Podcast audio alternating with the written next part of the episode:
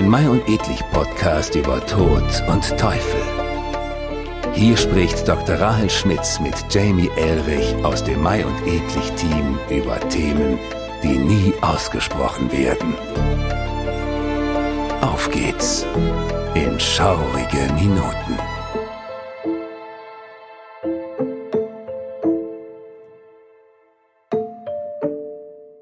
Und damit hallo und herzlich willkommen zu Memento Macabre, einem Mai und Edlich Podcast über Tod und Teufel zur Ausstellung Tod und Teufel, die wir auch schon seit September im Kunstpalast in Düsseldorf sehen dürfen.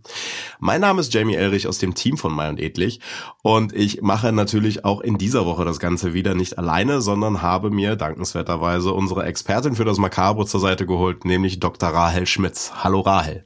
Hi Jamie, Happy Halloween. Oh, Happy Halloween, genau. Wir befinden uns in der Gruselzeit. Draußen ist es schon mal wieder dunkler und für alle vielleicht auch ein bisschen gemütlicher, aber man kann ja auch im Gruseligen das Gemütliche finden. Das haben wir eigentlich auch in der letzten Folge schon ein bisschen versucht mit der Ruinenromantik und auch da probiert nicht nur das äh, Gruselige zu finden, sondern auch das Spannende in dem, was äh, wir heutzutage alles so als Ruinen identifizieren. Jetzt ist es ja auch so, dass Ruinen natürlich auch gerne mal Haus und Hof für äh, Geister sind und sonstiges Gefolg. Und wir uns ja jetzt in der Zeit der Geister und der Zeit des Gedenkens befinden, denn es ist eben nicht nur Halloween, sondern für viele eben auch einfach alle Heiligen. Und äh, da haben wir uns gedacht, statt den x-ten Podcast eben über das Thema Halloween zu machen, wollen wir uns in dieser Woche auf ein ganz anderes Thema konzentrieren. Und äh, Rahel, welches Thema hast du uns denn da mitgebracht? Totenkulte. ein, ein, äh, ein Wort, wo viele Leute, glaube ich, irgendwas mit verbinden, aber nicht so richtig was Spezifisches. Und daher dachte ich, dass wir heute mal durch so eine Reihe von Totenkulten durchgehen können, um überhaupt mal zu erkunden, was ist denn das? Was ist ein Totenkult? Was haben wir da für eine Bandbreite? Und dann eben auch im zweiten Zug, wie unterschiedlich wird eigentlich der Tod und das Sterben in verschiedenen Kulturkreisen behandelt? Um da mal mit so einem kleinen Beispiel einfach einzusteigen, um das zu verdeutlichen.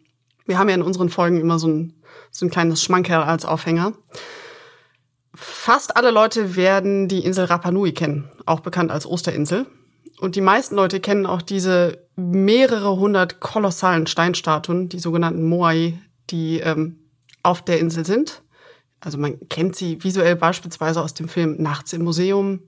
Die sind einfach sehr ikonisch. Es ist allerdings interessanterweise bis heute nicht geklärt, was es mit diesen Statuen auf sich hat. Aber einiges deutet darauf hin, dass diese uralten Moai Teil einer Zeremonialanlage waren. Und zwar einer Anlage, die auf einen sehr ausgeprägten Ahnen- und Totenkult in dieser nativen Kultur von Rapa Nui schließen lässt. Das heißt also, vermutlich stellen die Steinstatuen wichtige Häuptlinge dar und sie fungieren als eine Art Bindeglied zwischen dem Diesseits und dem Jenseits. Denn sie stehen oftmals an Grabkammern von privilegierten Personen. Also das kann man aus den, aus den Grabbeigaben noch erkennen. Wenn man jetzt aber bedenkt, der Aufwand, den diese riesigen Steinstatuen bedeuten, ne, der, der körperliche Aufwand, die zu meißeln, ressourcentechnisch aber auch, sie überhaupt an diese Grabkammern zu transportieren, dann kann man daraus schließen, dass da eben ein sehr bedeutsamer Ahnen- oder eben Totenkult, eine sehr wichtige Verehrung mit einhergeht, die uns heute vielleicht seltsam, aber auch bewundernswert erscheint. Das ist für mich einfach so ein schönes Beispiel. Diese Statuen, die wir alle kennen, weil sie so ikonisch sind, kaum jemand weiß, was es mit denen auf sich hat. Aber auch das hängt mit einem ausgeprägten Totenkult zusammen. Und das sind genauso die Dinge, über die wir heute mal reden wollen. Und ich finde ja auch, dass ähm, die Idee, dass es verschiedene Totenkulte gibt, für uns äh, nicht nur in diesem Podcast spannend, sondern auch so ein bisschen gesellschaftsübergreifend. Du hast es ja gerade gesagt, diese Figuren auf der Osterinsel, die haben ja für uns schon fast sowas Alienartiges, weil mhm. sie einfach komplett weg sind von dem, was wir unter Ahnenverehrung verstehen. Mhm. Ähm, und deswegen bin ich sehr, äh, sehr daran interessiert, was du uns in dieser Folge nochmal dazu mitgebracht hast. Gerade auch, weil wir ja äh, in dieser Folge bei Totenkulten einmal die, äh, die drei großen, für uns definierten Big Player sicherlich nicht so in den Fokus stellen werden. Damit gemeint sind eben die drei großen Religionen Christentum, Judentum und Islam, weil wir ja gesagt haben, dass wir so ein bisschen über den Tellerrand hinausblicken wollen und gucken wollen, was äh, passiert denn sonst so eigentlich beim Thema Totenkult? Genau. Ähm, Jetzt haben wir aber den Begriff Totenkult schon auch schon wahnsinnig viel durch die Gegend geschmissen. ähm, jetzt sollen wir doch vielleicht einmal, oder vor allem du, einmal daran gehen, ähm, was zählen wir denn alles so dazu und was verstehen wir denn genau unter einem Totenkult? Ja, also ganz wichtig, mit Totenkult sind hier nicht irgendwelche finsteren Sekten gemeint.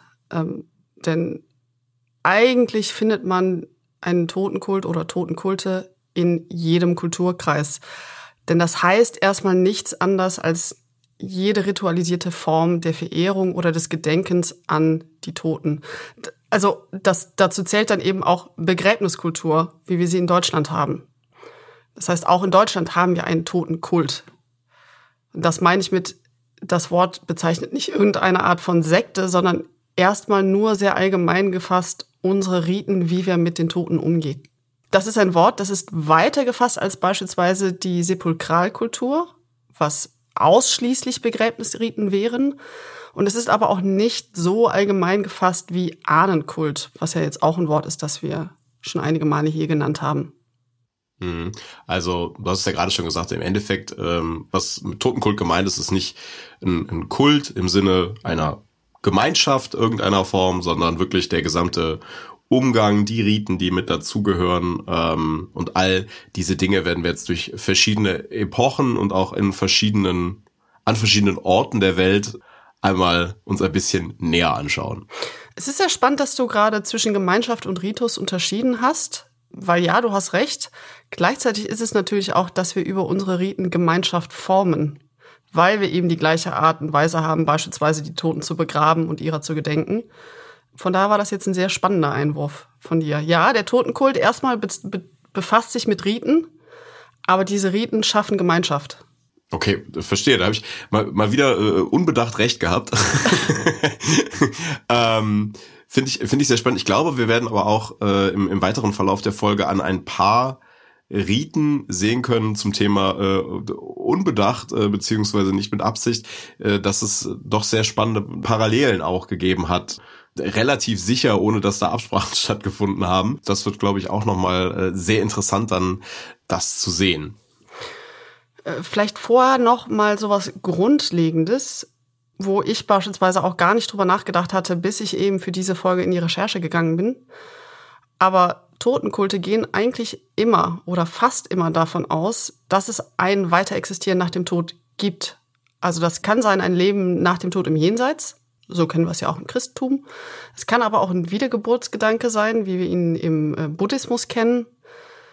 Und was so jetzt die Vorstellungen sind, was nach dem Tod kommt, das lässt sich ganz oft aus Grabbeigaben nachvollziehen. Auch da wieder Stichwort äh, Rapa Nui wie wir überhaupt schließen können, was okay. es mit den Steinstatuen auf sich hat, ne? Okay. Mhm. Ja, spannend. Was ist denn so das, oder was wäre jetzt ähm, für dich das die Gesellschaft oder der Totenkult, wo du sagst, das ist ein schöner Einstieg, äh, wo wir mal, wo wir mal mit beginnen können, äh, das auseinanderzunehmen. Ja, ich gehöre zu den Leuten, ich arbeite mich ja gerne so ein bisschen historisch chronologisch vorwärts. Und wenn ich dann so denke, was ist denn so der älteste Totenkult, der mir einfällt, der gleichzeitig in der Popkultur so sehr äh, präsent ist, einfach sehr nachhaltig gewirkt hat, dann lande ich beim alten Ägypten. Mhm, da fällt mir natürlich direkt als erstes dann eben die äh, die 90er irgendwie ein oder die End 90er vor allem, wenn ich an den ganze äh, äh, die Mumie Hype damals noch um Brandon Fraser im Kino, aber auch ja. äh, für diejenigen, die damals noch äh, samstags und sonntags morgens vor dem Fernseher gesessen haben, auch da gab's äh, Mummies Alive als äh, Power Rangers Abklatsch ähm, und aber auch in der aktuellen äh, Zeit äh, Marvel TV Serien wie Moon Knight, die da auch sehr dieses alte Ägypten Thema nochmal aufgreifen, was natürlich in den Comics schon sehr sehr viel länger unterwegs ist. Ja, Es sind aber gute Beispiele und das ist auch ein, ein, schöner Anknüpfungspunkt an das, was ich eben meinte. Wir haben da einen sehr ikonischen Totenkult, der aber in der Popkultur sich ein bisschen verselbstständigt hat. Denn wenn wir jetzt an das alte Ägypten denken, dann haben wir sehr schnell vor Augen Mumien, Pyramiden, Grabflüche, tödliche Fallen in diesen Pyramiden, die auf unerklärliche Weise auch Jahrtausende später immer noch funktionieren. Also da gibt es einfach sehr viel Mythos, sehr viel Vorstellung um die alten Ägypter und wie sie gestorben sind. Die haben aber auch an den, an den meisten Stellen nichts mit der Realität zu tun. Was feststeht, ist, dass aber die alten Ägypter ihre Toten auf sehr besondere Weise verehrt haben und dass sie einen Totenkult gepflegt haben, der uns heute in unserer westlichen Perspektive im 21. Jahrhundert erst einmal sehr befremdlich vorkommt. Und um das nachvollziehen zu können, warum das ist, da muss man ein bisschen darüber wissen, wie denn so die Weltvorstellung gewesen ist. Und zwar bei den alten Ägyptern ist es so, dass der Tod eben nicht ein schreckliches Ende ist, wie wir das aber heute bei uns in der westlichen Kultur sehr häufig haben. Da haben wir auch in einer unserer frühen Folgen drüber geredet, dass, dass wir Angst vorm Tod haben, über den Tod nicht reden, dass der Tod was Schreckliches ist. Das ist bei den alten Ägyptern nicht so gewesen, sondern da ist der Tod eine Erneuerung, eine, eine Art zweite Geburt und die ist der Anfang des tatsächlich wirklich ewigen Daseins. Also das ist die eigentliche Daseinsform, auf die jeder Mensch zustrebt, das, was nach dem Tod kommt. Das ist ja fast schon also das ist ja zum einen so ein bisschen auch, wie es äh, im, im, Christentum ist. Ähm, zum einen die Parallele zum, zum Jenseits, zum Himmel oder zur Hölle, je nachdem. Mhm, mhm. Aber diese, diese Idee davon, dass es ähm, irgendwo auch ein, ein, ein, ein, äh, den Anfang eines ewigen Daseins, aber auch so eine Art Kreislaufgedanken gibt, das ist ja auch schon fast hinduistisch. Ja, kann man so sagen. Der, der Kreislaufgedanke, das ist sehr spannend, dass du das sagst, denn den haben die alten Ägypter tatsächlich. Es ist also nicht einfach nur, dass man von einem Leben ins nächste lebt oder stirbt, sondern im alten Ägypten war das sehr greifbar durch den Sonnenlauf dargestellt. Ne, also einer der anderen wichtigsten Kulte im alten Ägypten war der Sonnenkult, weil einfach die Sonne das Leben bestimmt hat.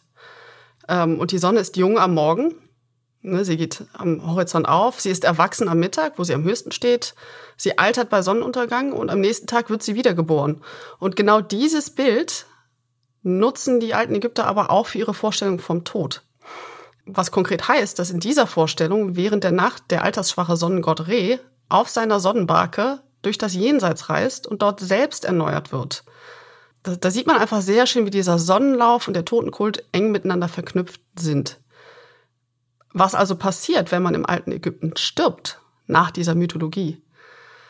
Dann treten die Verstorbenen genauso wie der Sonnengott Re eine gefährliche Reise ins Jenseits an, wobei aber Körper und Seele zusammenbleiben. Anders als wir es aus dem Christentum kennen, wo die Seele ja das eigentliche, die Essenz des Menschen ist und die Seele geht in, auf die Reise nach Himmel oder Hölle.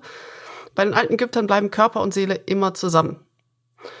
Und am Ende dieser Reise durchs Jenseits findet bei Osiris dann eine Herzwägung, also ein Totengericht statt. Das kennen wir auch aus dem Christentum. Da ist es aber eine Seelenwägung, weil wir haben da ja kein Herz mehr, kein körperliches Herz. Und das Spannende ist, wie ich finde, es gibt zwei Möglichkeiten, wie diese Reise durch das Jenseits ausgehen kann, wenn sie denn nicht quasi im, im ewigen Dasein endet. Also sie kann auf zwei Arten schiefgehen, nämlich entweder die Verstorbenen schaffen die Reise nicht, dann sterben sie einen endgültigen Tod. Oder aber sie bestehen das Totengericht nicht und dann kommen sie in das altägyptische Pendant der Hölle. Das ist ja schon, das ist ja schon fast gemein hinten raus, äh, dass man da noch mehrere Optionen hat, wie man quasi versagen kann. Also die eine ähm, mit dem Totengericht, das, das kann ich noch nachvollziehen. Da geht's ja letztendlich auch so ein bisschen um diesen äh, rein gesellschaftlich gesehen ist das ja dieser Moralkodex, der mhm. dann da auch äh, äh, stattfindet, der natürlich die Leute so ein bisschen dazu anleitet, sich zu benehmen im, mhm. im, im, im, im Sein. Aber was ich jetzt noch nicht so ganz rausgezogen habe, ist, äh, jetzt habe ich dann mich benommen ähm, und hoffe im, beim, äh, bei der Herzwägung äh, gut beurteilt zu werden. Und dann kann ich trotzdem auf dem Weg dahin noch, äh, kann ich noch mal sterben? So, was, ja. was, was passiert da genau? Diese Jenseitsvorstellung, das ist eine, eine ähm, gefährliche Welt, wo unter anderem auch Dämonen lauern. Und um die Reise durchs Jenseits erfolgreich zu bestehen, brauchen die Verstorbenen das Totenbuch. Was auch so eine Vorstellung ist, die wir aus der Popkultur kennen. Ich glaube, im, im Film, den du eben genannt hast, The Mummy aus den 1990ern, da geht es auch sehr viel um das Totenbuch. Die Bezeichnung ist ein bisschen irreführend, denn das ist im Grunde genommen eine uneinheitliche Ansammlung von Sprüchen, die in Särge, in Grabräume oder auch teilweise in Mumienbinden geschrieben wurden von den eben von den Verbliebenen. Und mit Hilfe dieser Sprüche sollen die Toten im Jenseits Dämonen abwehren können, sie sollen auf dem rechten Pfad bleiben können, um eben überhaupt beim Totengericht anzukommen. Also, also auch eigentlich nochmal so eine Art äh, vorletzte Prüfung, mehr oder minder. Ja, und das ist okay. jetzt äh, wieder noch ein anderer spannender Punkt zum Thema Moralkodex, dass man eben eine Jenseitsvorstellung hat, die bestimmt, wie man das Leben leben soll. Ne, zum einen hat man da ja die Sorge, hm, wenn ich mich nicht benehme, bestehe ich vielleicht das Totengericht nicht. Aber ich brauche ja offensichtlich auch die Angehörigen, die in der Welt der Lebenden bleiben. Denn die müssen mir Grabbeigaben geben, die müssen mir die Sprüche aus dem Totenbuch zur Verfügung stellen. Das heißt das also auch, es gibt ein sehr geschicktes Gesellschaftsgeflecht, wo ich möchte, dass meine Angehörigen sich nach meinem Tod weiter um mich kümmern. Das, also so, so kriegt man die Leute auf jeden Fall auch an die Arbeit. Das ist äh, nicht, nicht schlecht äh, gedacht. Ich finde auch hier den Aspekt äh, des, des Totenbuchs oder generell der Grabbeilagen, da ähm, kann man eine sehr schöne Parallele ziehen, die ich äh, so oder so hinsichtlich des Themas Reise einmal ziehen wollte. Und das ist nämlich die ja auch in die griechische Mythologie beziehungsweise auch in in dem Sinne ja auch ein, ein, ein Totenkult und das äh, diese diese Reise von der wir gerade gesprochen haben äh, das ist ja schon analog zu dem was man von den alten Griechen eben auch von von Charon kennt mhm. der auch die die Toten beziehungsweise deren Seelen über den den Fluss Styx ins Reich der Toten begleiten sollte und dafür hat man denen ja auch den äh, wie wir es heute nennen den Charons Pfennig mhm. äh, die die Münzen mit ins Grab gelegt damit sie den Fährmann bezahlen können. Ja, das ist eine Vorstellung, die du in vielen Kulturen findest, dass die Hinterbliebenen verantwortlich sind für das, was mit den Toten im Jenseits passiert. Wo du also immer diesen Verantwortungsgedanken hast und der geht natürlich in zwei Richtungen. Einmal, die Leute wollen sich mit ihren Angehörigen gut stellen, damit sie eben den Karons-Pfennig beigeben oder das Totenbuch äh, in die Grabkammer schreiben. Gleichzeitig schwingt da aber auch der Gedanke mit, dass wenn die Angehörigen das nicht tun, dass sie unter Umständen von den Verstorbenen heimgesucht werden. Oha. In sehr vielen Kulturen sagt die Art, wie wir sterben oder wie wir über den Tod nachdenken, sehr viel darüber aus, wie wir unser Leben leben. Mhm. Das finde ich einen, zum einen einen sehr schönen Satz, zum anderen auch einen sehr schönen Gedanken, dass wir uns, ja, so wie du es gerade gesagt hast, ne, darüber defin also wie wir leben, definieren wir darüber, wie wir äh, sterben oder eben mit den Toten umgehen. Ne? Ja. Das ist so. Ja. Das ist äh, ein sehr spannender Aspekt, ähm, auch wieder beim Thema Gesellschaftsdefinition. Das haben wir ja auch schon in vielen anderen Folgen, du hast es gerade am Anfang schon mal genannt, äh, einmal aufgegriffen beim Thema generell mit dem Tod, mit dem Teufel, die ja irgendwie auch als Moralkodiz dienen dafür, wie wir uns in unserer Gesellschaft zu benehmen haben. Haben wir es mit Totenkulten oder mit einzelnen, mit einem Totenkult äh, ähm, ja auch oft so, dass die Menschen eben darüber äh, die Gesellschaft postmortem nochmal strukturieren. Ja. So, und das ist ähm, das finde ich, finde ich einen, einen, sehr interessanten Gedanken, wenn man so ein bisschen den Schritt raustut und auf die, auf die einzelnen Gesellschaften blickt. Ja, absolut. Was sehr spannend ist noch, ist, wie nachhaltig diese Vorstellung vom alten Ägypten dann in, in, auch in der westlichen Welt geblieben ist. Ich hatte ja eben schon gesagt, dass wir in der Popkultur sehr viele Gedanken haben von Pyramiden mit Fallen und sonst was alles. Aber was man schnell vergisst, ist, wie prägend das alte Ägypten für ähm, das viktorianische England war. Also um jetzt mal den Sprung ins 19. Jahrhundert zu machen. ist ja auch eine Verbindung, die man nicht unbedingt sofort ziehen würde, ne? Überhaupt nicht. Aber wenn man dann ein bisschen drüber nachdenkt, wird sie eigentlich doch relativ offensichtlich. Also wenn man sich England im 19. Jahrhundert anguckt, also kurze Begriffserklärung, das viktorianische Zeitalter ist benannt nach Königin Victoria, die von 1837 bis 1901 gelebt hat. Und diese Zeit war sehr prägend, ist das, was ich jetzt erstmal eloquent sagen möchte. Und das, was ich dann zweitens weniger eloquent sagen möchte, ist, das war eine wilde Zeit. Zu diesem Zeitpunkt waren die Engländer schlichtweg besessen vom Tod.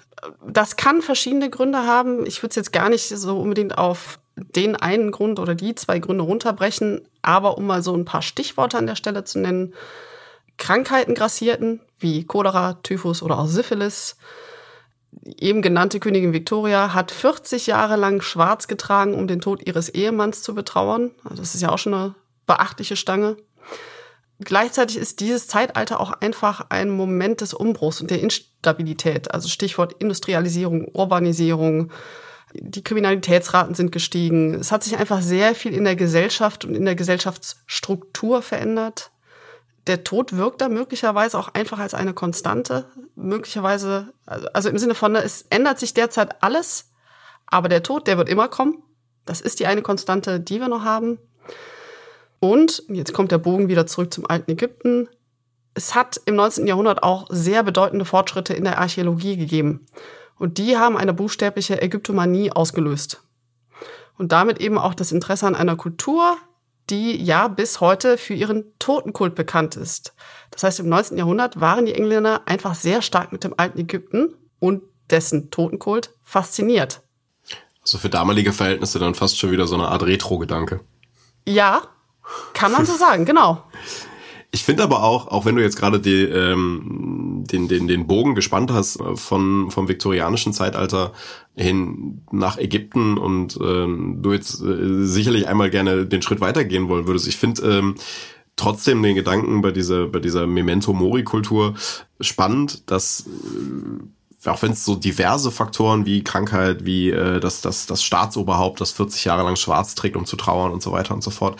Der Gedanke, dass der Tod omnipräsent war und ähm, überhaupt nicht Lebenszeit gebunden, hat natürlich wahnsinnige Auswirkungen. Also heute, äh, auch da haben wir in der Folge mit dem Tod schon mal drüber geredet, es ist ja oft so, wir verdrängen den Tod, weil wir in der Regel von einem langen, gesunden Leben ausgehen, wo wir ja möglichst lange das natürliche Ende hinausschieben können äh, und uns keine Gedanken darüber machen müssen.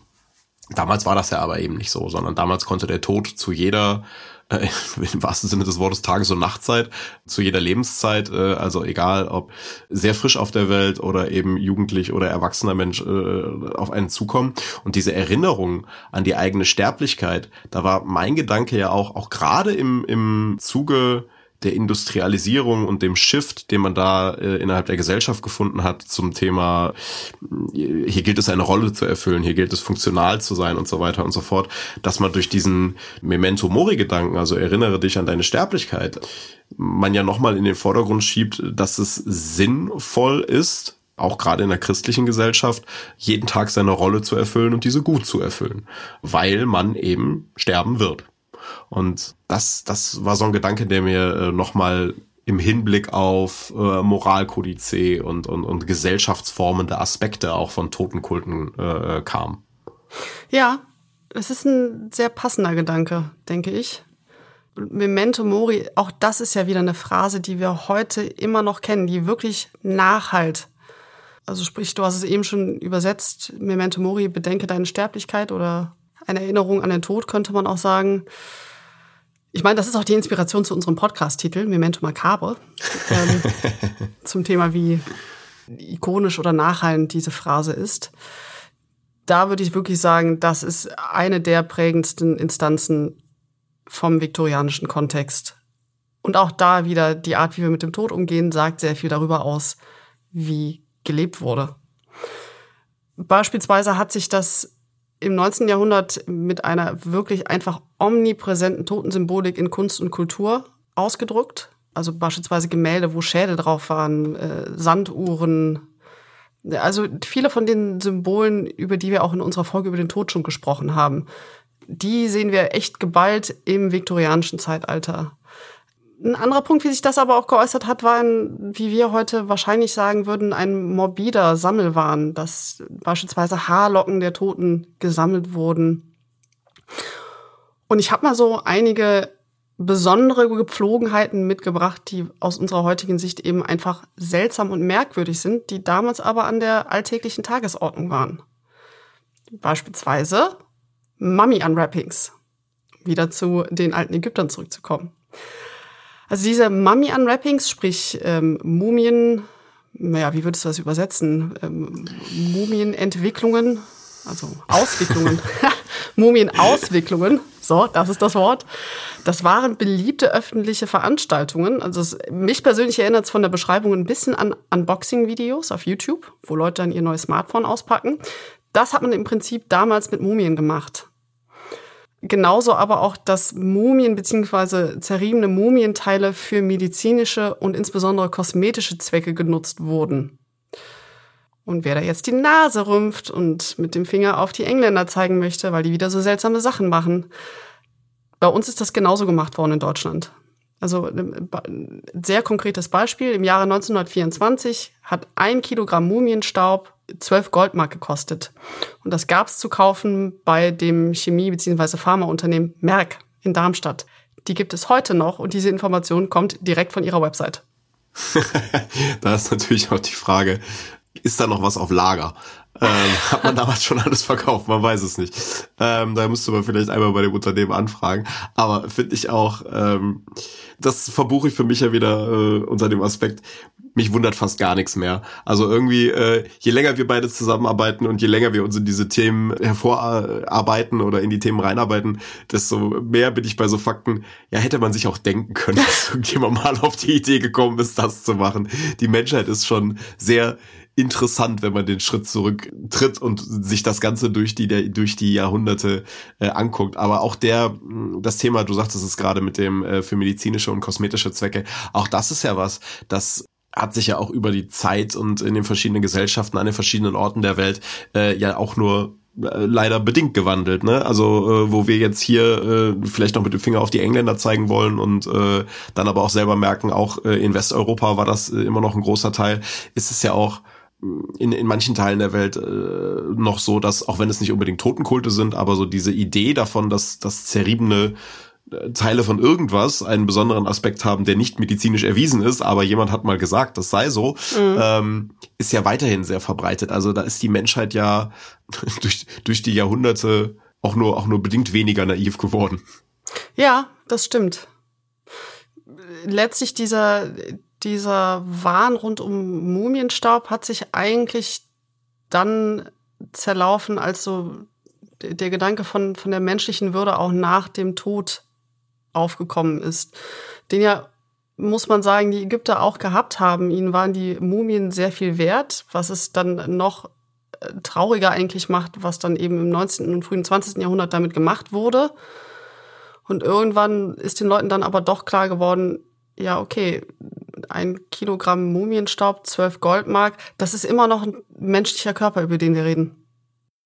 Ja, absolut, gebe ich dir recht. Da in dem Aspekt äh, oder in dem Zusammenhang fällt mir gerade ein, diese Mummy-Unwrappings war das waren das gesellschaftliche Events für, also du hast ja gesagt öffentlich, ähm, aber war das was für die, die, die, die gehobene Gesellschaftsklasse oder war das eine, eine, eine, eine, ein Mischmasch an Menschen, die da aufgetaucht sind? Oder ist das sowas, äh, was ja, vielleicht wie es im, im, im Mittelalter noch eher war, dass das äh, Volk sich auf öffentlichen Exekutionen hat sehen lassen. Ne? Also wenn du, mhm. wenn du mhm. verstehst, was ich meine, ne? dass das eine sehr breite Unterhaltungsform ist, sagen wir es mal so.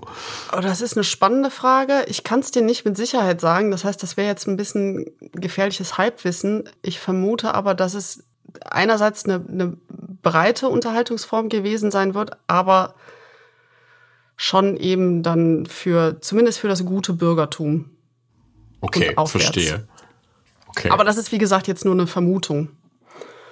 Wenn ich einfach drüber nachdenke, was so die anderen Unterhaltungsformen auch im, im 19. Jahrhundert waren, einige von denen, auf die wir jetzt auch noch zu sprechen kommen, dann wäre das so ungefähr das, was ich davon extrapolieren würde. Okay, verstehe. Jetzt hattest du ja gerade schon angerissen, dass es noch ähm, andere Unterhaltungsform gab, aber eben auch generell eine andere Form der Erinnerungskultur hinsichtlich äh, dem, dem Umgang mit äh, Verstorbenen.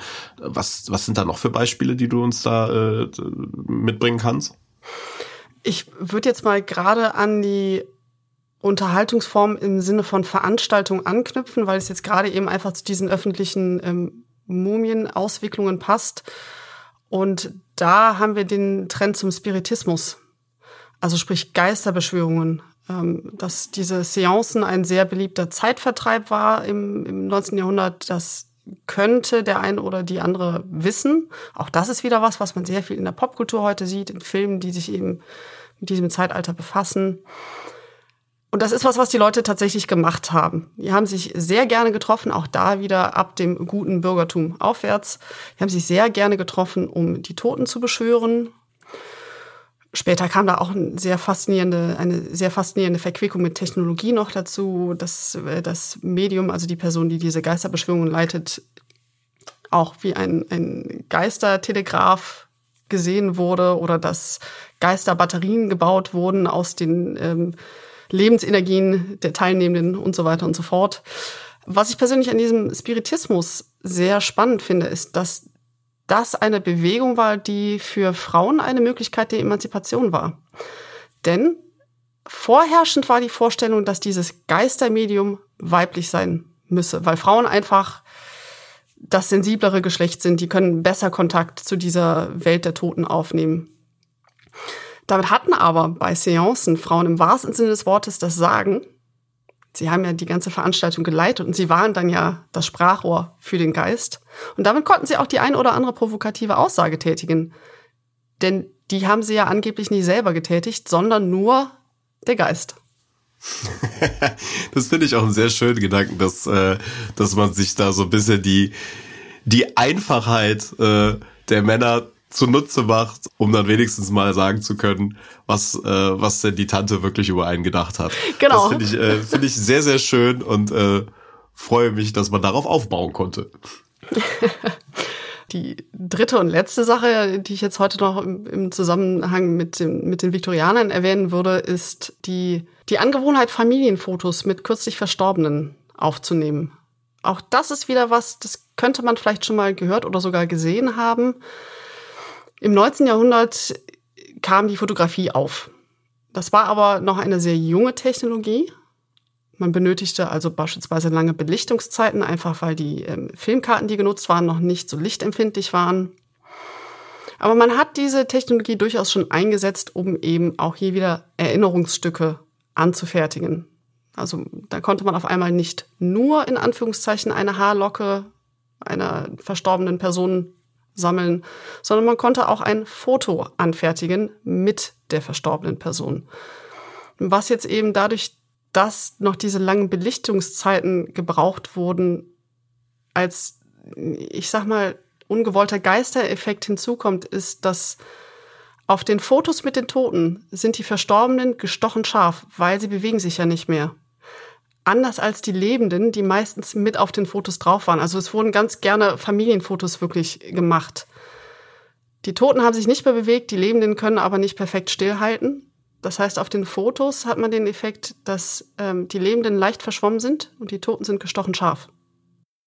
Mhm, und ja auch, äh, also ich, ich habe auch äh, schon mal solche Fotos gesehen das, das Spannende da ist ja dann auch wiederum, dass äh, die, die, die Toten logischerweise äh, oftmals die offenen Augen haben und äh, die, die Lebenden ja dann auch die äh, geschlossenen Augen. Das ist äh, ja. ein sehr verrückter Nebeneffekt und der auf den ersten Blick, also wenn man diese Fotos ohne diesen Kontext sieht, denkt man sich auch oftmals nichts dabei, weil es oftmals auch einfach äh, Familienfotos sind. Also es sind ja. wirklich äh, Vater, Mutter und äh, der Rest der Familie. Und dann gibt es dann natürlich, wenn man diesen Kontext hat, dass dann äh, beispielsweise gerade die jüngeren Mitglieder der Familie nicht mehr leben auf den Bildern, das Ganze sehr verstörend auf einmal wird, weil dann, man dann versteht, ja, dass, warum sitzt äh, der oder diejenige denn so extrem steif da oder warum hat man äh, den oder diejenige denn da hingelegt.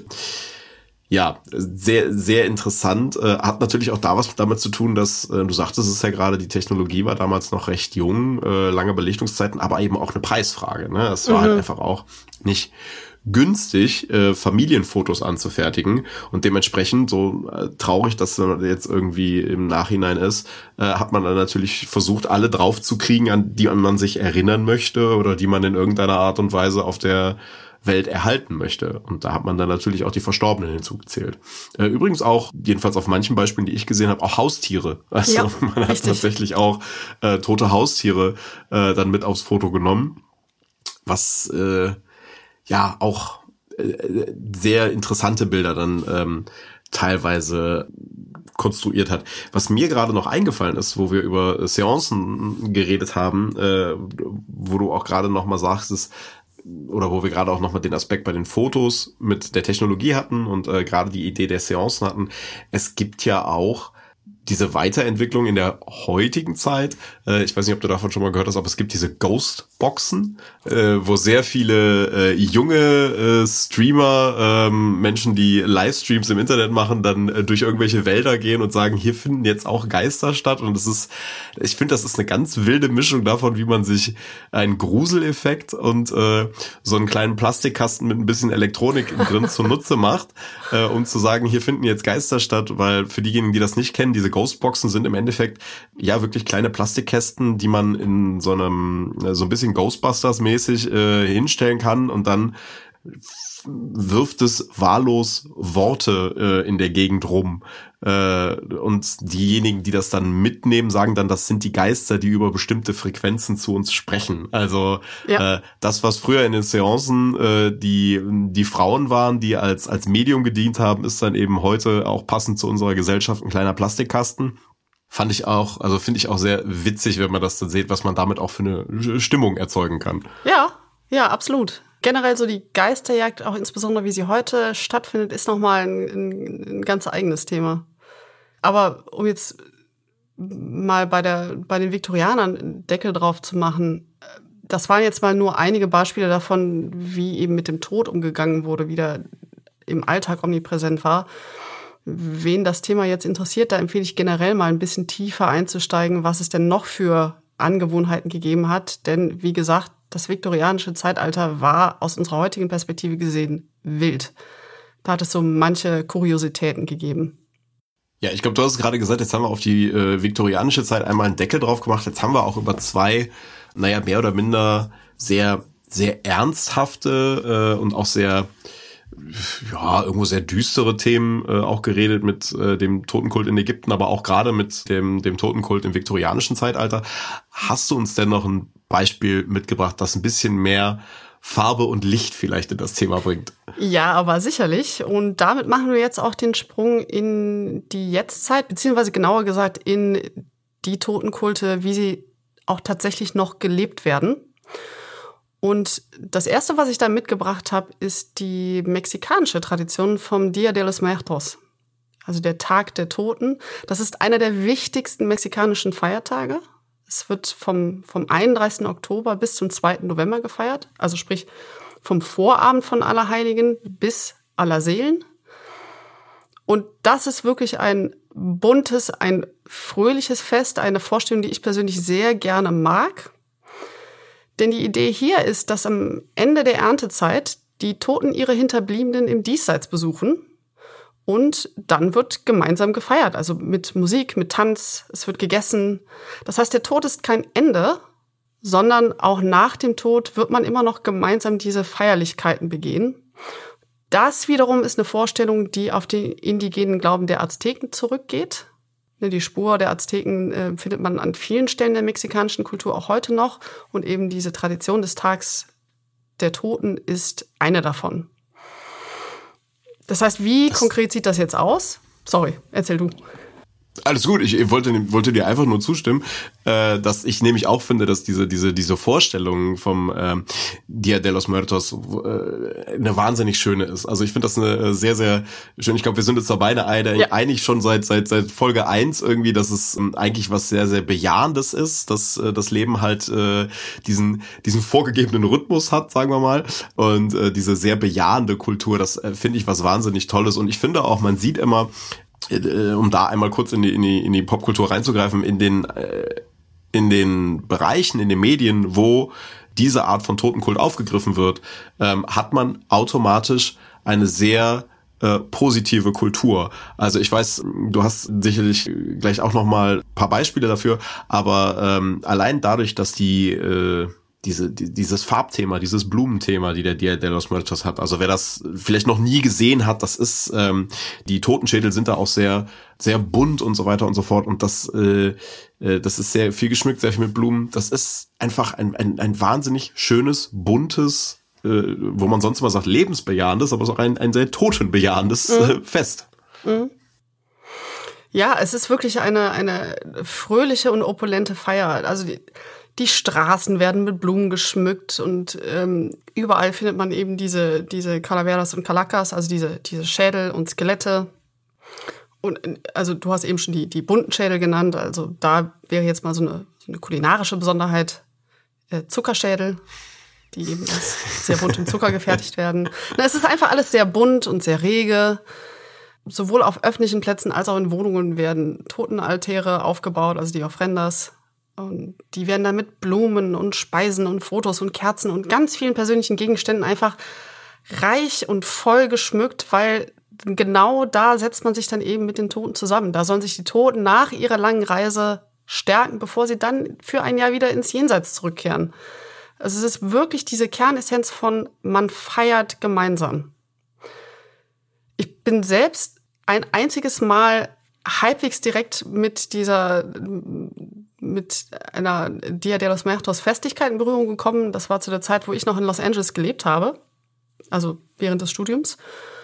Und da bin ich sehr unerwartet, ohne mir groß Gedanken drüber zu machen, am 1. November nach ähm, LA Downtown gefahren. Und das war eben zu dem Zeitpunkt eine große ähm, Feierlichkeit zum Anlass eben des Tags der Toten der dortigen mexikanischen Gesellschaft. Das war sehr spannend. Und ähm, es hat einfach für mich nochmal diese ganze Denkweise sehr klar vor Augen geführt. Jetzt mal auch eine Art, wie man sich das mal ein bisschen greifbarer machen kann, ohne jetzt direkt nach Mexiko oder meinetwegen auch in die, in die USA zu reisen. Es gibt das Videospiel Grim Fandango von 1998. Ich bin mir nicht sicher, ob wir nicht sogar auch schon im Podcast drüber geredet haben das greift die Idee auf. Das spielt quasi in der Jenseitswelt an dem Tag der Toten, wo fast alle Toten gerade in die Welt der Lebenden gereist sind. Nur der Protagonist Grim Fandango, der hat sich leider schlecht benommen. Das heißt, der muss, der muss Arbeitsschichten schieben in, im Jenseits. Ähm, aber trotzdem, man kriegt sehr viel von dieser, von dieser Ästhetik und einfach der Vorstellung vom Tod damit. Und ähnlich ist es natürlich auch im Disney-Film Coco von 2017 der das Ganze natürlich auch nochmal äh, äh noch mal sehr, sehr viel bunter aufgreift ja. und äh, sehr schön auch musikalisch begleitet, wie ich auch letztens gesehen habe. Äh, Im Disneyland selber gibt es, äh, oder in einem der Disneylands, ich kenne mich da nie so genau aus, es gibt ja diverse, mhm. ähm, gibt es auf jeden Fall einen eigenen äh, äh, Ride auch dafür, also ein, eine eigene Fahrt, einen, einen, einen eigenen Bereich, wo die Charaktere auch tatsächlich als, wie man es sonst von Disney-Prinzessinnen kennt, die da verkleidet rumrennen, gibt es auch äh, einen der, der Charaktere aus dem Film, der dann da auch äh, mit seiner Gitarre rumrennt und Ach, cool. äh, mit den mit den Kindern interagiert und und, und Lieder spielt. Das finde ich wahnsinnig schön. Also ähm, da sind wir wieder auch wieder rückgreifend auf die Folge mit dem Tod, wie äh, wie die Toten und der Tod äh, ein ein auch über die Popkultur einen neuen Weg äh, in die Gesellschaft gefunden haben als eben Begleiter eben so ein bisschen wie es ja übergreifend beim Dia de los Muertos ist. Das ich, ich finde das ähm, ja auf mich hat das genauso eine Faszination wie äh, auf dich. Ich finde, das ist eine wahnsinnig schöne Art und Weise, ähm, damit umzugehen äh, und und auch mit der mit dem mit der Art und Weise, wie man die Verstorbenen ehren kann und auch in in in Kontakt, äh, wie auch immer man möchte, mit denen treten kann. Und ähm, finde ich mit äh, für mich persönlich auch eine der der schönsten Arten und Weisen, äh, wie man es machen kann. Ja, geht mir genauso. Geht mir genauso. Ein anderes Beispiel von, von gelebten Totenkulten wäre Voodoo, wie wir ihn im karibischen Raum haben.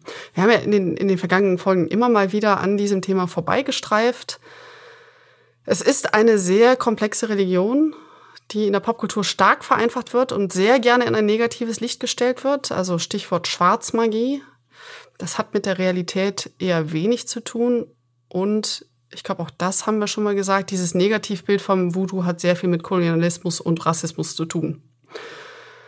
Um da jetzt mal so ein bisschen aufzuräumen, was es denn jetzt mit dem Tod im Voodoo auf sich hat, muss ich vor die Präambel anstellen, dass es schwierig ist, von dem einen Voodoo zu sprechen. Das würde der Religion Unrecht tun.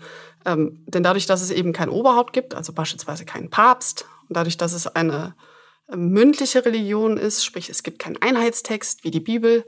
Dadurch gibt es einfach sehr viele starke regionale Unterschiede. Auch schon auf engstem Raum werden Rituale völlig anders gefeiert, gibt es ganz andere Traditionen.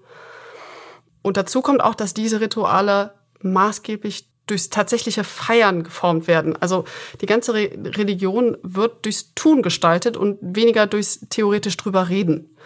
Was natürlich dann auch wieder heißt, dass es sehr wandelbar ist, weil Rituale verändern sich nun mal. Und eben auch so ein bisschen, du hast es gerade schon initial erwähnt, schnell negativ adaptierbar für diejenigen, die ein gewisses Bild äh, einer Kultur formen wollen. Ne? Also äh, ich habe auch im Vorgespräch äh, für, für mich nochmal gemerkt, dass ich zum Voodoo leider ja auch dieses sehr popkulturelle geprägte einfache Bild einer einer äh, Kultur von Voodoo-ZauberInnen habe, äh, die äh, die Toten wieder beschwören und das ist es. das mhm. ist total schade, weil das wird, so wie du sagst, dem Ganzen ja gar nicht äh, gerecht, liegt aber eben auch wahrscheinlich sehr daran, dass äh, alles, was eine rein orale Kultur hat, sehr schnell abwandelbar ist, aber mhm. eben auch sehr schnell leider zu vereinfachen ist. Ja, ja, das ist auch so. Also wer halt dann Dinge aufgeschrieben hat und eben gerne auch im falschen Licht aufgeschrieben hat, das waren halt die Kolonialisten. Und das prägt unsere Vorstellung vom Voodoo bis heute. Das ist ja was, wo wir auch in, in unserer Folge über Zombies drüber geredet haben. Ich habe mich jetzt, um das Ganze mal etwas greifbar zu machen, auf Haiti konzentriert und wie da mit den Toten umgegangen wird. Und zwar ist da die vorherrschende Vorstellung, dass die Seele nach dem Tod den Körper zwar verlässt, aber sie bleibt erstmal für mehrere Tage in der unmittelbaren Nähe des Leichnams. Und erst am neunten Tag kann die Seele durch äh, Rituale entlassen werden, sage ich mal. Und dann begibt sie sich auch wieder auf eine Reise, nämlich äh, in den Ginen. Das ist die Welt der Ahnen. Aber, und das finde ich sehr spannend, nach 366 Tagen, also sprich nach einem Jahr und einen Tag, kann sie aus dem Genen wieder zurückgefordert werden. Und das muss sie auch. Und dann wird sie in eine Art äh, Lehmbehältnis, ein sogenanntes Govi, geleitet. Und erst dann, wenn das passiert ist, also erst nach 366 Tagen, ist diese, diese Totenzeremonie wirklich vorbei. Denn dann hat die Seele ihre letzte Ruhestätte in diesem Lehmbehältnis gefunden und interessanterweise nimmt sie dann aber immer noch an dem Leben der Community teil. Denn man kann jetzt die Seele um Ratschläge fragen, sie kann ähm, Warnungen aussprechen, sie kann den Lebenden Schutz geben. Also es ist eine sehr spannende Vorstellung, wo sich die Lebenden und die Toten immer noch eine Welt teilen. Sie sind nur für eine bestimmte Zeit getrennt, ähm, nämlich für die Zeit eben, wo die Seele auf diese Reise durch die Welt der Ahnen geht hat aber jetzt auch im Gegensatz zu den anderen Sachen, die wir besprochen haben, mehr den Aspekt einer, hm, einer Ahnenehrung ja. äh, und weniger dem eines, eines Moralkodex. Also so habe ich es jetzt im ersten Moment einmal rausgehört, dass hier ähm, dass es eigentlich fast egal ist, wie, also ne, habe ich im ersten Moment rausgehört, wie, wie man sich im, im, im physischen Leben verhalten hat, weil geehrt werden wirst du und musst du sowieso im Nachhinein. Oder ist das, liegt das auch wieder daran, dass wir es einfach gar nicht so genau benennen können, weil wir es nirgendwo schriftlich so richtig niedergelegt haben, wie welche Verhaltensregeln man in dem Sinne noch hatte. Ja, da würde ich eher auf letzteres tippen. Und auch da eben wieder sehr starke Unterschiede, je nachdem, von welchem Voodoo du jetzt gerade sprichst. Bei dieser Vorstellung vom, vom Tod oder was nach dem Tod passiert, wie gesagt, ich habe mich auf Haiti konzentriert. Das ist aber eine Vorstellung, die du auch an verschiedenen anderen Enden vom Voodoo immer noch zumindest in ähnlicher Art und Weise finden wirst. Bei den Feinheiten wird es dann natürlich sehr unterschiedlich. Okay, verstehe. Hm, vielleicht dann noch ganz spannend, was das denn so in puncto von Feierlichkeiten heißt. Also wichtige Feste in Haiti beispielsweise ist Mardi Gras, also wir würden sagen Karneval und auch wieder Allerheiligen, wo auch einfach wieder deutlich wird, wie sehr Voodoo eben so ein, so ein, Potpourri, aus, Potpourri ist aus verschiedenen religiösen ähm, Einschlägen. Und was man da sieht, ist, dass im Februar, also zu Mardi Gras, dann ziehen dann viele Haitianer ähm, als Geister, Skelette und Teufel verkleidet oder ähnlich schaurige Gestalten durch die Straßen. Und ganz ähnlich verwandeln sie sich auch im November in, in, in GDs, also das sind die mit dem Tod assoziierten Loire, wie beispielsweise Baron Samedi. Das heißt auch da wieder, dass er als, als Verkleidung Totensymbolik aufgegriffen wird, das sind aber immer noch bunte, lustige Feiern. Es ist also nichts Tragisches. Ehrlich gesagt, ein Stück weit kennen wir das auch heute von Halloween, wo Leute sich als schaurige Gestalten verkleiden, aber das heißt deswegen nicht, dass das Fest an sich nicht lustig wäre. Mhm, verstehe. Ist denn dieses, also weil der Begriff Mardi Gras, ist es, ist es das gleiche, was man beispielsweise auch in New Orleans feiert? Oder ist es einfach, ist Mardi Gras in New Orleans eher sowas adaptiertes aus dem, aus dem Bereich? Jein. Denn ähm, New Orleans oder genauer gesagt Louisiana ist ja auch, es gehört zu den, zu den Regionen, wo Voodoo verbreitet ist. Nur ist, also inzwischen unterscheidet man, wenn man jetzt Hauptströmungen rausnehmen würde, dann gibt es einmal den Haiti Voodoo und den Louisiana Voodoo. Weil da eben erkennst du sehr stark, wie sich die Religion in unterschiedliche Richtungen entwickelt hat, wie sich eigene Rituale, Traditionen gebildet hat. Von daher haben diese zwei Formen des Mardi Gras noch sehr viel miteinander zu tun.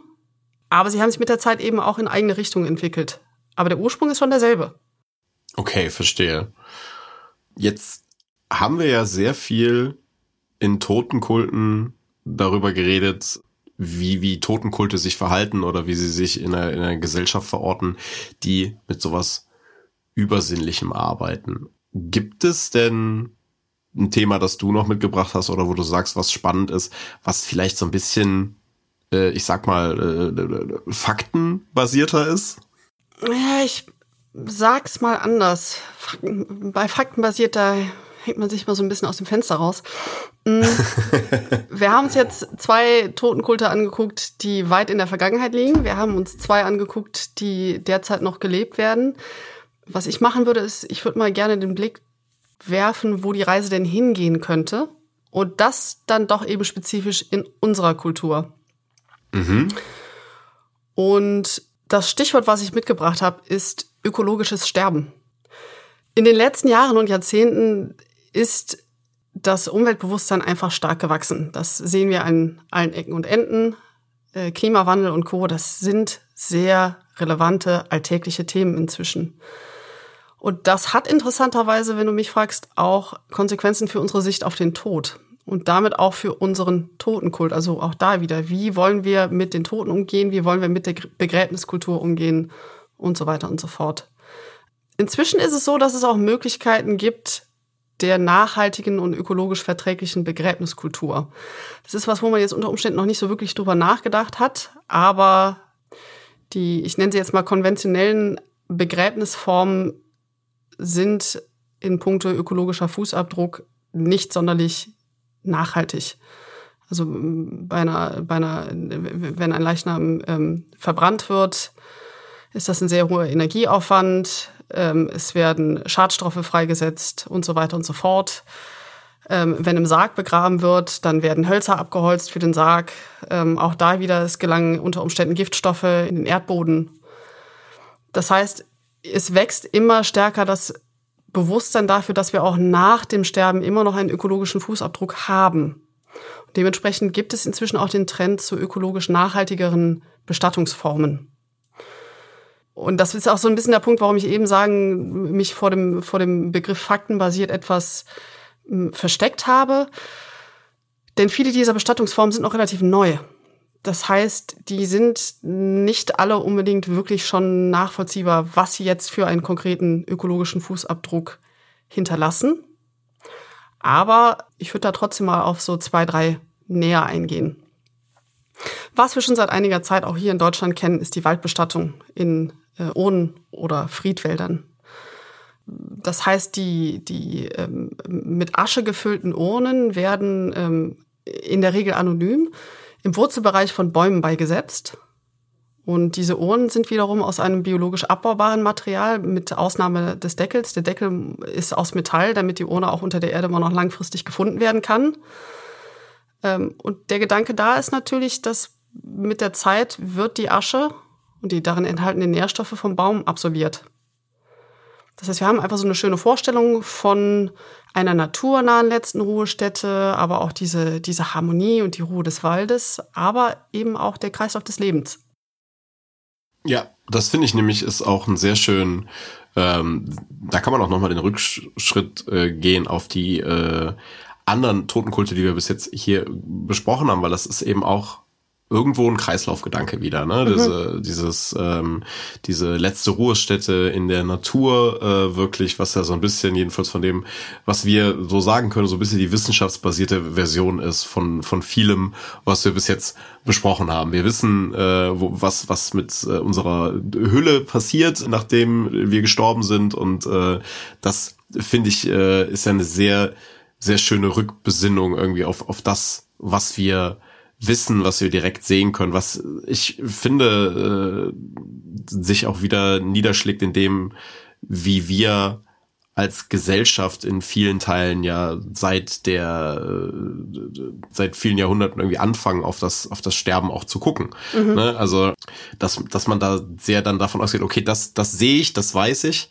dann kann ich versuchen, das auf jeden Fall schon mal äh, in Anführungszeichen unter Kontrolle zu bringen. Ja. Äh, und das äh, finde ich, also finde ich auch äh, ein, ein sehr, eine sehr schöne Entwicklung, eine sehr spannende Entwicklung. Also gerade wer schon mal äh, so Friedwälder besucht hat, in NRW gibt's ein paar sehr schöne, aber es gibt auch im Norden Deutschlands tatsächlich oftmals auch äh, hinter Deichen sind die, die sind auch, ist einfach ein sehr, sehr schöner Ort, sehr ruhiger Ort und das, das, das hat was sehr äh, Angenehmes, äh, da einen schönen Spaziergang durchzumachen.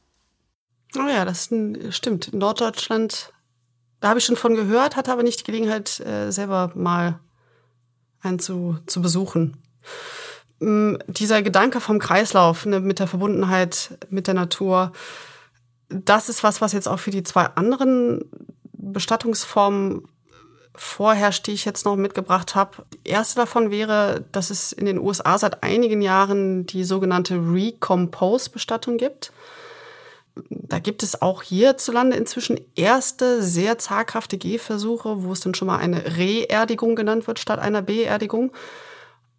Und das sind jetzt beides spannende Wörter dafür, dass letztlich der menschliche Körper schnell kompostiert wird. Also innerhalb von drei bis sechs Wochen wird der Körper zersetzt. Das hört sich erstmal jetzt ein bisschen makaber an. Es kommt aber, wenn man ganz ehrlich ist, dem Gedanken von Erde zu Erde wortwörtlich am nächsten.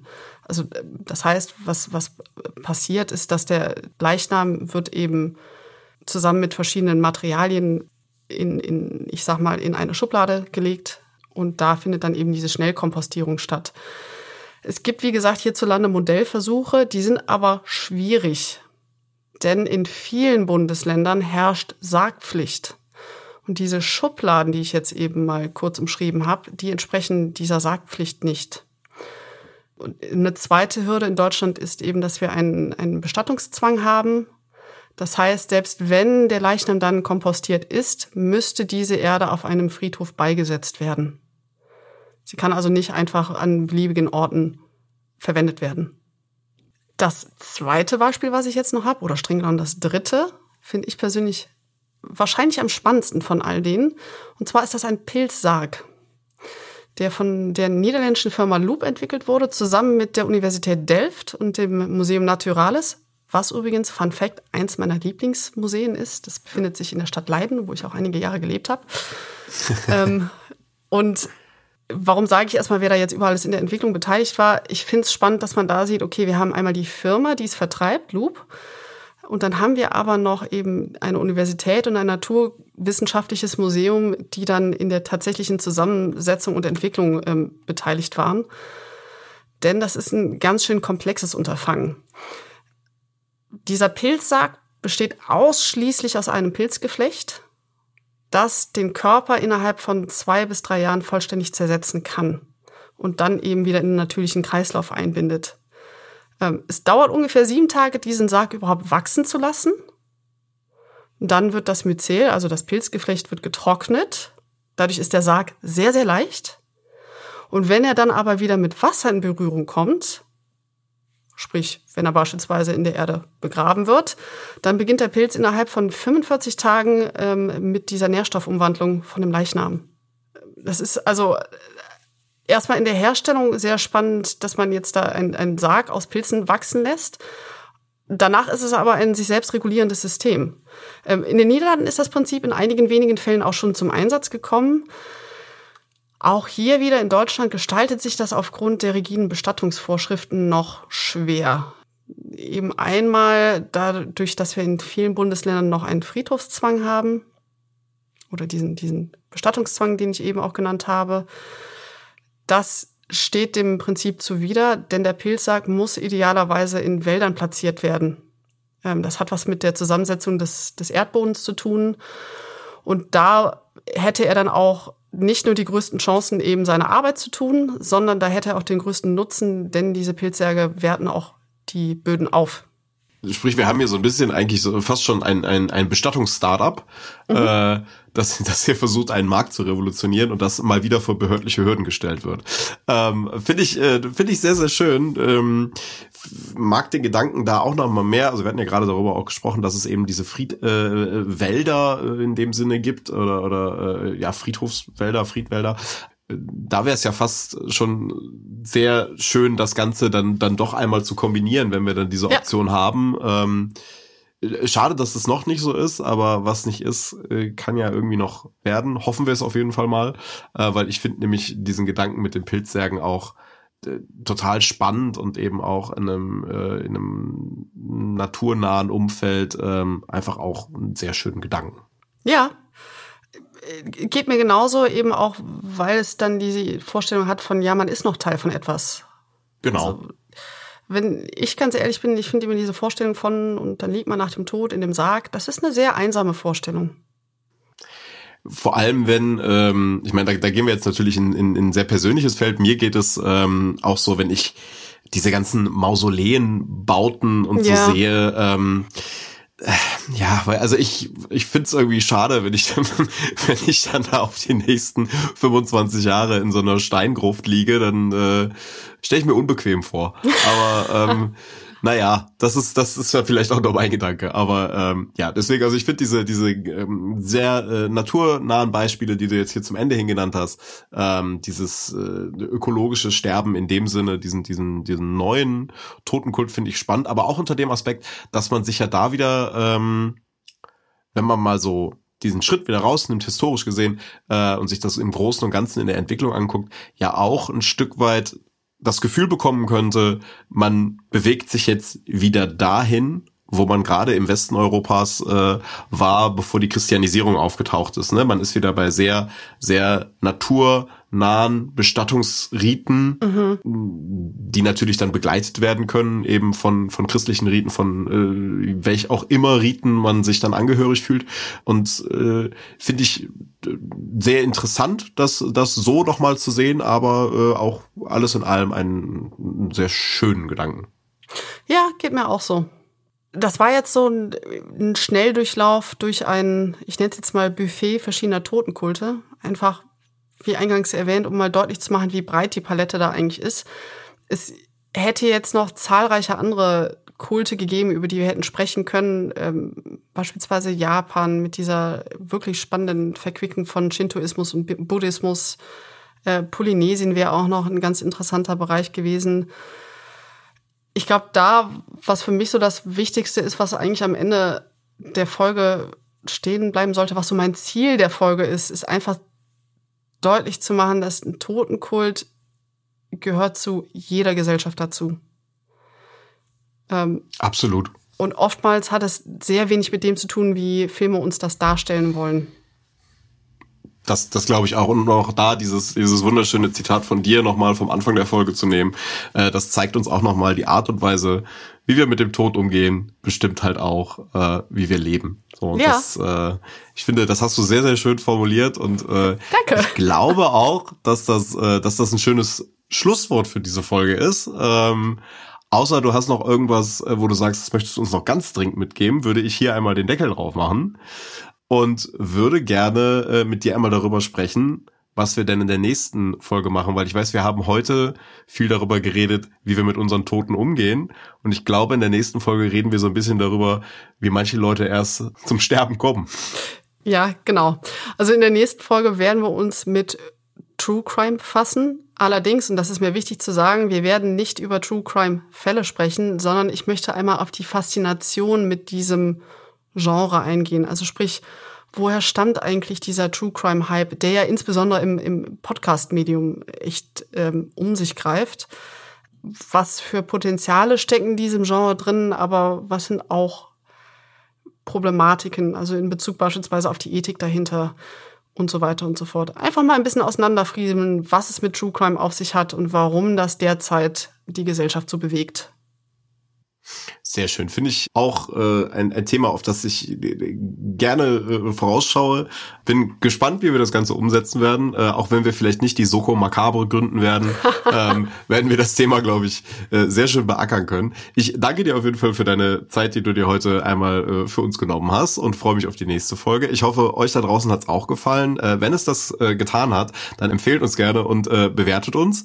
Und ansonsten, wenn ihr noch nicht genug von Tod und Teufel habt und äh, von Totenkulten, besucht gerne die Ausstellung Tod und Teufel im Kunstpalast Düsseldorf. Ähm, die begleitende Kollektion dazu findet ihr auf my-edlich.de.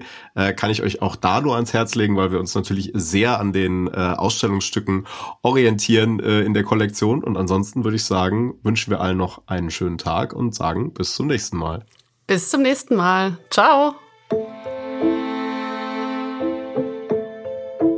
Manchmal ist der letzte Satz ein Ende ein Ende für immer. Bei diesem Podcast nicht. Das war Memento Macabre, ein Mai und Edlich Podcast über Tod und Teufel. Wer mehr in die Welt von Mai und Edlich eintauchen möchte, klickt einfach mal vorbei auf mai-edlich.de.